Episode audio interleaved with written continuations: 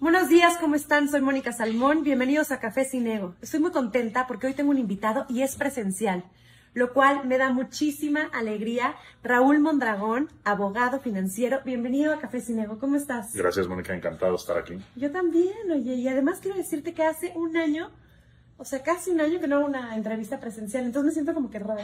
Qué padre.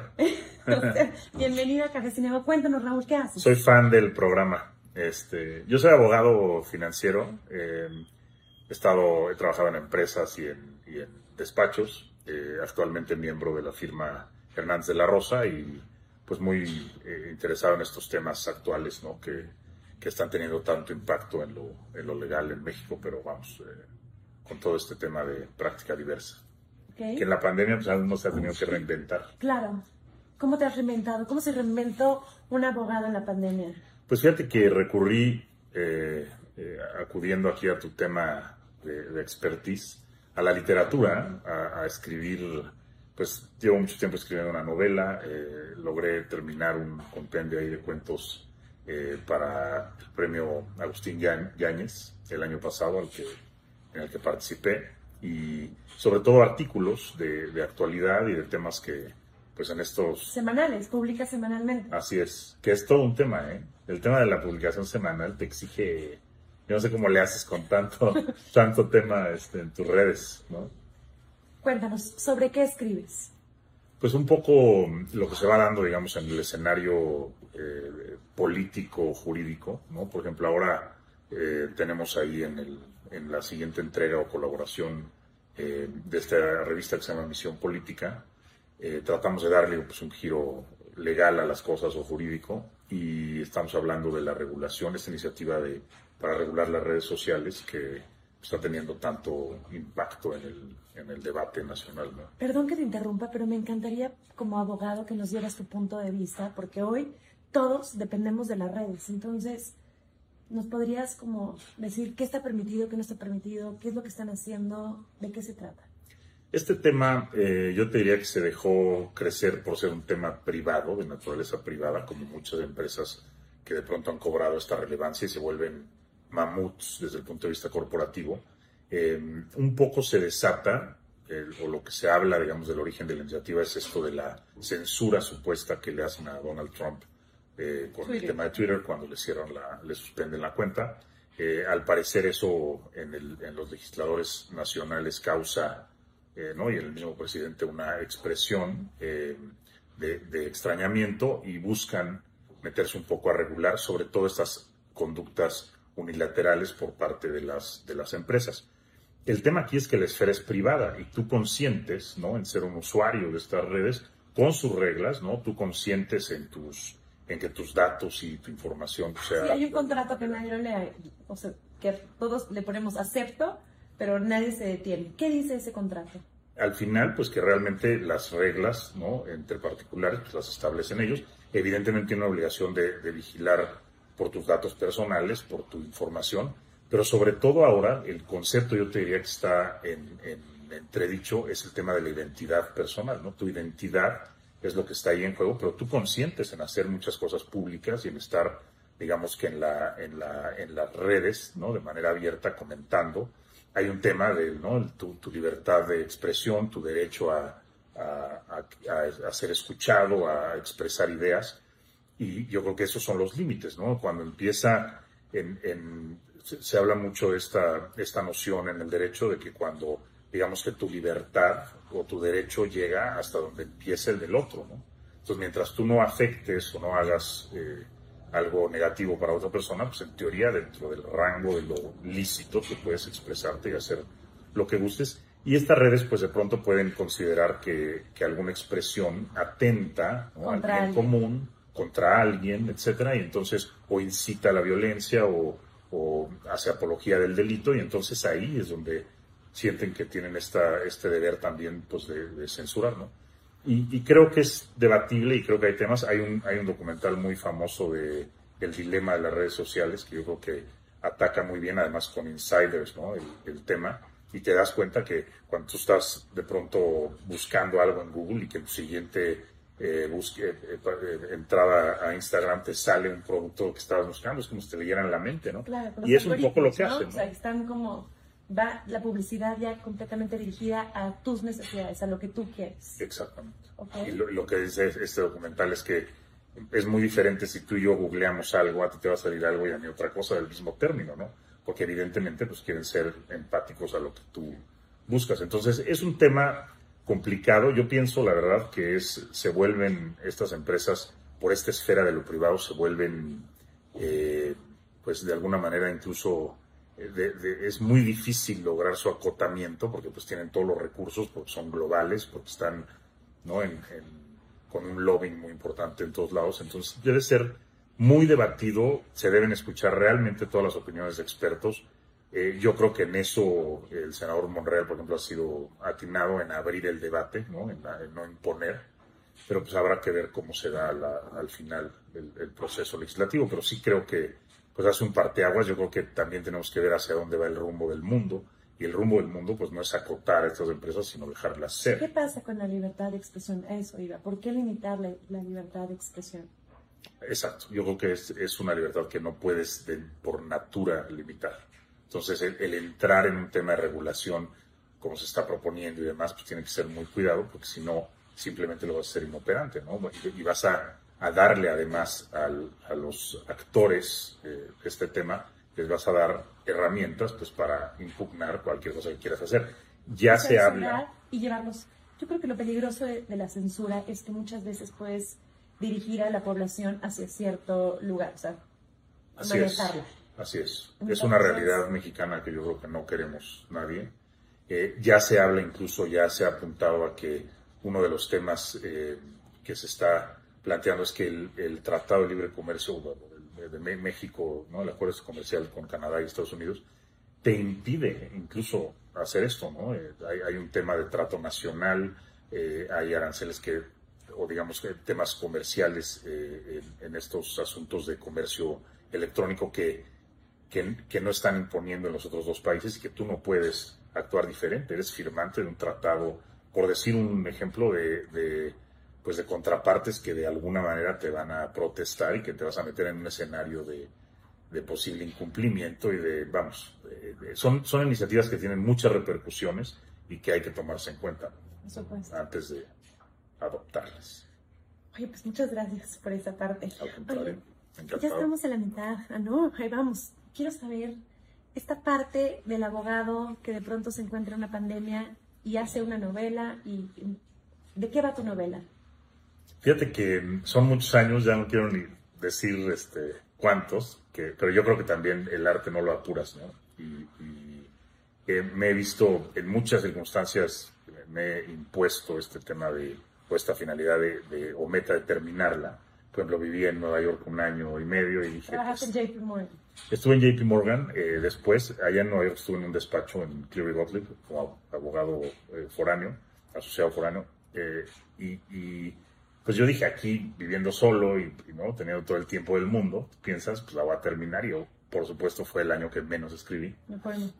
este, y, pues la verdad es que son muchos años, pero bueno, el, tema de la novela, en la boda de una prima que se casa con un vasco, conozco al, al suegro de mi prima y platicamos pues hasta que incluso todos se fueron a bailar y regresaron y yo seguía con él tomando vino este con el suegro con el suegro tomando un viejazo no eh, que en paz descanse eh, que tenía un nombre tantito vasco que se llamaba Martín Barinaga Rementería Aguirre y con él tomamos varias botellitas de Rioja que eso sí aceptaba siendo muy nacionalista vasco aceptaba que los que los españoles hacían buen vino eh, y me platicó su historia. Me dijo, oye, me dice tu prima que te gusta escribir, te voy a contar una historia a ver si la escribes. Y bueno, me enamoré de su historia, que de eso va la novela, eh, de nueve vascos que cruzan, este, escapando de la dictadura de, Franco, cruzan eh, el Atlántico, salen, digamos que en una procesión de la Virgen del Carmen sigilosamente hacia las Canarias y logran, después de 92 días, llegar a Veracruz no marinos, ¿eh? tenían cierta noción, dos de ellos eran ebanistas navales, vamos, pero sin instrumentos, sin tecnología en 1950, 49, eh, pues lo que hacen realmente es una proeza. Y, y, realmente la novela, la historia que se cuenta en la novela es lo que sucede en esos días, en esos tres meses, digamos, en el mar. ¡Qué maravilla! Es, es interesante. la convivencia humana cuando es forzada. ¿Y ya la terminaste? Estoy a punto. Serás la primera que se entere. Por favor, para que me la des y yo se la dé a mi editora, que segura nos está viendo. Encantado. Para que ya tengan una novela. Ya tienes el nombre, no nos los digas. Hasta que la tenga registrada como buen abogado. Exacto. no, no nos digas. en derechos de autor. Y en derechos de autor, no nos las digas. Escribir. Escribir, ¿qué ha sido para ti? Es este, este mundo, digamos, que te permite. Me gusta mucho una frase de Vargas Llosa, ¿no? que habla de, los seres que somos, con, con una deseos e intenciones y posibilidades de, vivir mil vidas, ¿no? Eh, que de alguna manera están acotadas en una. Entonces, esto es lo que yo creo que te, este es el mundo que te abre la literatura, esta posibilidad infinita de la vida. Es lo que me apasiona, digamos, de ella. Te apasiona. Y tengo entendido que tienes una anécdota maravillosa literaria. Cuéntanos un poquito. Sí, aquí yo creo que te ha pasado, este, sobre todo a ti, ¿no? Como escritora, que debes de ser experta en estos momentos donde de pronto tu inspiración alcanza niveles eh, altos y luego de pronto no tanto y te cuestionas, ¿no? El mismo tema de escribir, porque es una labor solitaria y es una labor, eh, vamos, muy celosa, ¿no? Eh, y, en alguno de esos momentos donde yo, digamos que dudaba de de la, posibilidad de seguir escribiendo, me pasa algo que me renovó estos votos, ¿no? Por decirlo de alguna manera. O sea, dudaste, o sea, dudaste de pronto ibas a ser escritor, y dijiste voy a ser mejor abogado. Sí, y pensaba que no tenía tiempo para todo, para, para las dos cosas, ¿no? Que pues la verdad... Pero sí fue una forma de cuestionamiento, decir, me voy a dedicar solo a escribir. Sí, sí. Sí, lo he pensado varias veces, sí. Ah, y ahora en la pandemia, pues también claro, dices, ¿no? qué maravilla. Sí, sí, me gusta mucho. La verdad es que yo creo que mucha gente que, nos gusta esto, si pudieras en algún momento eh, solo hacer eso, ¿no? Estar Por supuesto, claro. sería muy, muy padre. Pero bueno, evidentemente el, derecho, por ejemplo, pues si tú ves Vargas Llosa, este, García Márquez, todos estos escritores han tenido un background jurídico que nunca te estorba, ¿no? Por supuesto. De entrada aprendes a redactar, aprendes al detalle, al... La ortografía perfecta, claro. somos picky en eso. Eh, y, me llega un día un mensaje que, me dejan en el, teléfono de la oficina, una grabación de un tío que me dice, oye, pues ya sé por qué no te encuentro nunca, porque seguramente estás conspirando eh, eh, entre generales y, yo no le hallo sentido al mensaje. Y me dice, te estoy mandando algo. No entendí el tío nada. el tío perdió ¿no? este, la, la, razón. Y me dice, te estoy mandando al final, me dice, te estoy mandando un propio con un, un paquete para que lo veas y platicamos me llega el paquete y era este libro de La silla del águila, estoy hablando de 2003. De Carlos Fuentes. De Carlos Fuentes. Y yo veo, la, la, empiezo a ojearla, traía, no me acuerdo, traía algún post o algo, pero veo que uno de los personajes es el general Mondragón von Bertrand. Y pues esos son mis apellidos y yo dije, te, te aseguro que no son comunes, ¿no? Claro, sí, no, no, no. no de hecho, mis hermanos y yo, ¿no? sí, claro. Entonces dije, ¿qué es esto? Y dije, pues a lo mejor no, creo que se haya gastado la broma de mandar a imprimir algo nomás para la broma, pues, de Alfaguara. de Alfaguara. Este, entonces le hablé. Que es el Penguin Random House. A mí, cierto, cierto. Este, también podemos ganar ese premio en la primera concurso, ¿no? muy bien, nunca se sabe. El escritor tiene que ser de... Por supuesto. Eh, eh, ¿no? Eh, digamos que no vanidoso, sino realista. Me parece muy bien. Y, bueno, total que busco a, mi tío y le digo, oye, ¿qué, es esto? Y me dice, pues acaba de salir esta novela, tal. Y, es yo la verdad no, no recuerdo conocerlo, ¿no? Porque es un tío bastante este, socialito y demás, y no, no lo conocía. Entonces, eh, de alguna manera, logro a través de una abogada que trabajaba conmigo y que conocía gente en la editorial, me ofrecen hacerle una carta, ya hacerle llegar una carta a Carlos Fuentes, ¿no? Y le escribo y le digo, oiga, sabrá usted que es un apellido, eh, o la combinación es privativa de mis hermanos y el apellido, sobre todo el de mi madre, pues es muy poco común, etcétera.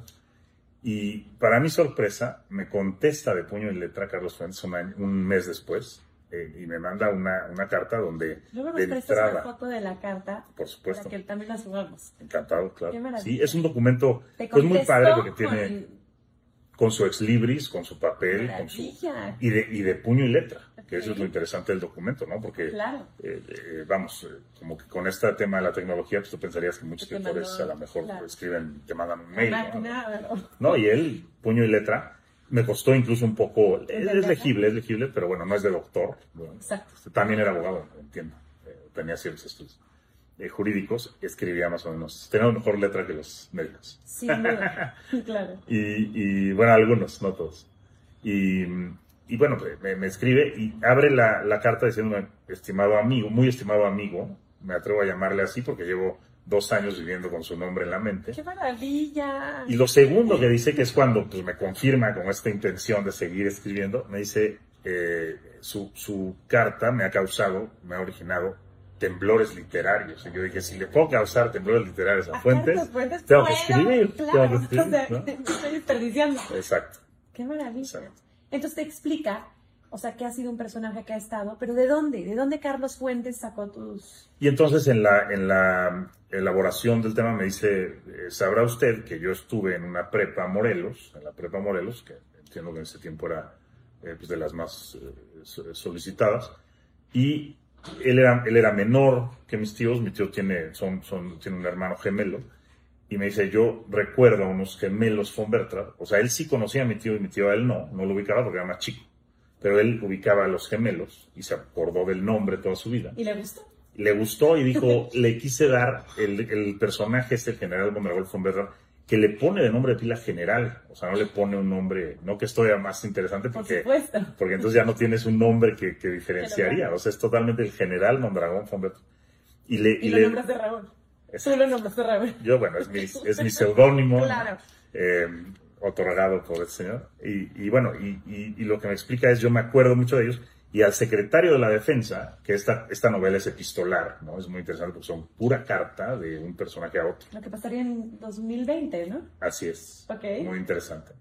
Y, y platica, eh, vamos, y me dice, bueno, al final lo, lo, lo, le doy este, le quiero dar este carácter como prusiano, como militar, ¿no? Y pienso en el apellido von Bertolt, me acuerdo de sus gemelos, y le, y le pongo esto, y pienso en, en el, en el pero además fue lo primero que pensó para el tema prusiano, pero dice, bueno, tiene que haber esta combinación, ¿no? Para darle este tema local, mexicano o español, o la raíz española, y, el Mondragón lo piensa por el general Manuel Mondragón, ¿no? De la escena trágica, el que inventa el, mosquetón y esta arma de, repetición, este, un, militar destacado, que bueno, su, error fue el bando que tomó con, con, en el tema de la escena trágica, pero pero vamos, es un personaje histórico sin duda. y bueno, pues tocayo de, de, apellido, a lo mejor cierta afiliación ahí, que luego hay varias ramas de, de la familia, pero digamos que realmente se vuelve un tema de, de absoluta coincidencia literaria. ¿no?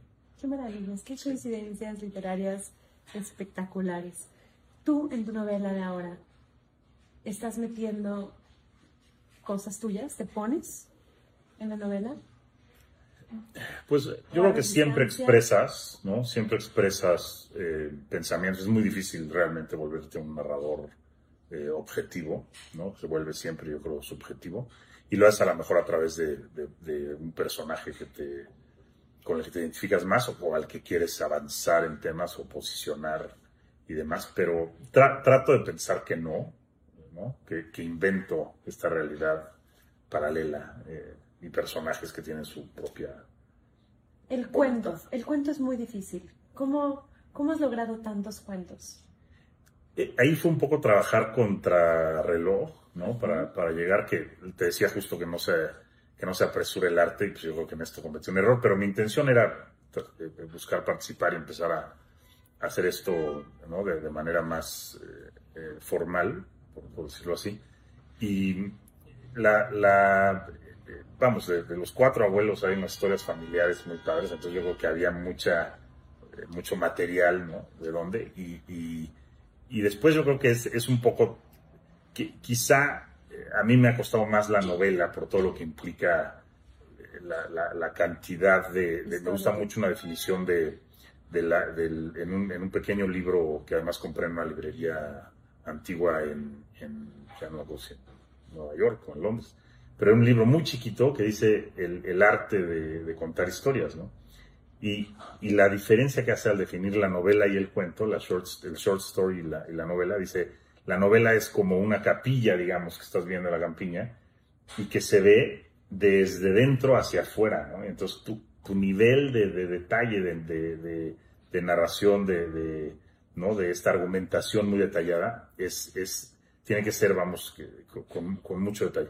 Y eh, al contrario, dice la, la, el cuento, la short, el short story, es esa misma capilla, pero vista desde fuera, y entonces estás contando una realidad pues, que es un poco más simple en cuanto al detalle. ¿no? Y, y me ha, yo creo que no me ha costado eh, eh, trabajo hacer el cuento, me, me, me, identifico mucho con el género. A lo mejor es más complejo para mí la novela. Por eso no ha acabado. Por eso no has acabado. ¿Qué tan exigente eres como abogado en tu... Muy, Exacto. muy, y leo y releo y demás, entonces Es llega un momento en que tienes si que no la fluir, me imagino. Por supuesto. Hay, un- hay que tomar distancia a veces, si no, no se suelta. Te corriges, Sí, ¿ok? ¿Te Sí. juzgas? sí, sí.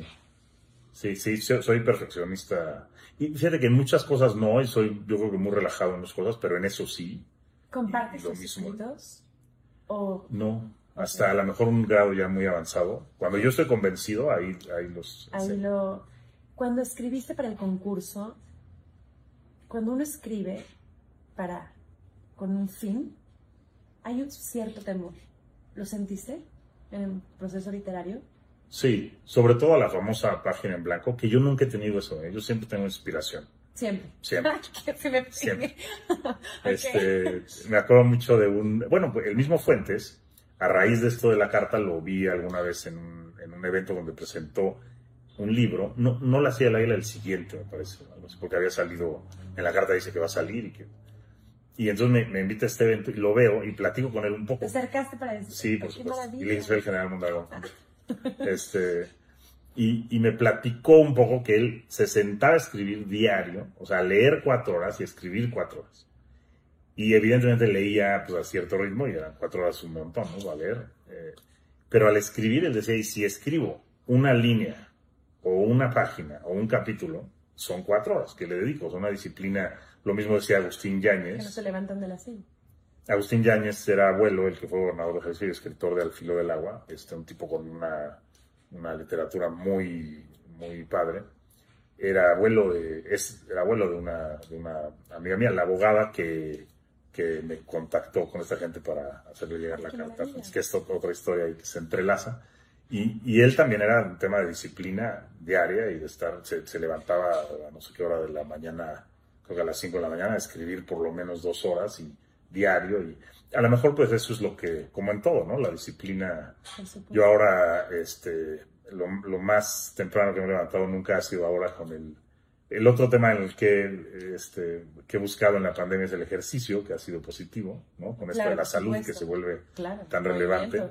Me metí al 54D y ahí estamos. tanto. ¿Qué ta- Ya, wow. Pero bueno, a las 6 de la mañana es durísimo. A las 6 de la mañana. Sí. Empiezas el día ya muy activo. Yo quiero hacerte una pregunta. A mí me llama mucho la atención porque veo en Instagram un, como está es como un grupo, ¿no? Sí. O sea, Es una secta positiva. yo quería decirlo. Es una- pero no como la de, oye, no como la de los documentales recientes. No, este es, este es bueno. No como Nexo. Ok. Nuestro Vanguard es más light. Pero es impresionante porque he visto que, que tienen un grupo muy fuerte. Sí, se vuelve familia deportiva, un tema eh, que realmente sí tienes yo creo que tener cierto Que no es lo grado. mismo de- que ir, no sé, a comando, a hacer ejercicio, o irte, o, o una clase de algo. Siento que 54 forma, como sus grupos son muy sólidos. ¿A qué Así se es. Yo pienso que, que es realmente un ejercicio muy, muy fuerte, muy exigente, muy... Entonces necesitas ese, ese ánimo de grupo como para impulsarte y sientes esa camaradería permanente de, de estar unos eh, eh, ¿no? jalando a los otros y, y empujando y además reconociendo y además... Entonces se vuelve, hay, un, sticker muy padre que, viene por una playera. La frase pues es que unidos somos más fuertes, ¿no? Y esa, eso, ese tema de labor de equipo cuando estás haciendo un ejercicio que claramente es muy personal porque realmente estás tú exigiéndote a ti y compitiendo contra el ti mismo de ayer y no y hacia mañana pues sí lo haces en un, en un grupo que, que se anima y que te da ese sentido de pertenencia y ese... Yo creo que es, utiliza una psicología interesante y es gente siempre pues muy positiva, o sea, para levantarte a las 5 de la ¿Cómo mañana. lo logras? Eh, 5 de la mañana te levantas. sí, ¿Ok? sí, mi señora tiene un rol importante, este, casi militar en el tema. Pero bueno, ahora ya lo hago, ahora ya lo hago con gusto. Qué maravilla. Eh, sí, pero vamos, fue, para mí fue complicado. Yo, eh, sí se me hace muy temprano. Ahora, la inyección de endorfinas, eh, empiezas el día muy positivamente, ¿no? Y, y sí, a lo mejor necesitas este, brownies proteínicos y claro, cosas. Te duermes temprano. Y me duermo temprano. A mí me cuesta un poco dormir temprano. Entonces ahí, y tengo todavía niños chicos y demás. Entonces, ¿Y dónde escribes? O sea, ¿en qué y momento? me gusta ver series. y Ah, no, bueno. Entonces, y, eh, bueno, ahora me cuesta, claro, eh, digamos que empezamos a hacerlo online y, y, pues ahí tenías este tema de pues, no salir y tener Claro. más tiempo, ¿no? Eh, ahora pues ya tratando un poco de, con todas las eh, eh, precauciones y demás, pero saliendo un poco más, eh, pues buscas momentos que de pronto tienes en, no sé, en esperando ¿no? una reunión y tal, pues siempre tengo un, un cuaderno y anoto. Y, pues, ahora el celular, este, cuaderno, Por tienes ahí las notas, este, pues, le robas tiempo al tiempo. Oye, ¿cómo podemos leerte todas las semanas? ¿En dónde te encontramos? Eh, sí, con, con mucho gusto ahí te voy, a, te voy a dar mis redes sociales y tengo un de estos WordPress que él, he subido algunos, algunos Ah. cuentos y algunos Claro, para que... artículos y demás. En Misión Política, pues es una revista este, semanal, ¿Semanal? ¿sí? Ujú. y, y por ahí te, te puedo hacer llegar también los links y demás. Va perfecto para que los tengamos aquí. Algo que nos quieras decir, que nos quieras dejar en Café Sin Ego. No, te, felicito realmente porque yo creo que son en, en este uso de la tecnología, ¿no? Que ahora platicábamos en, el tema inicial.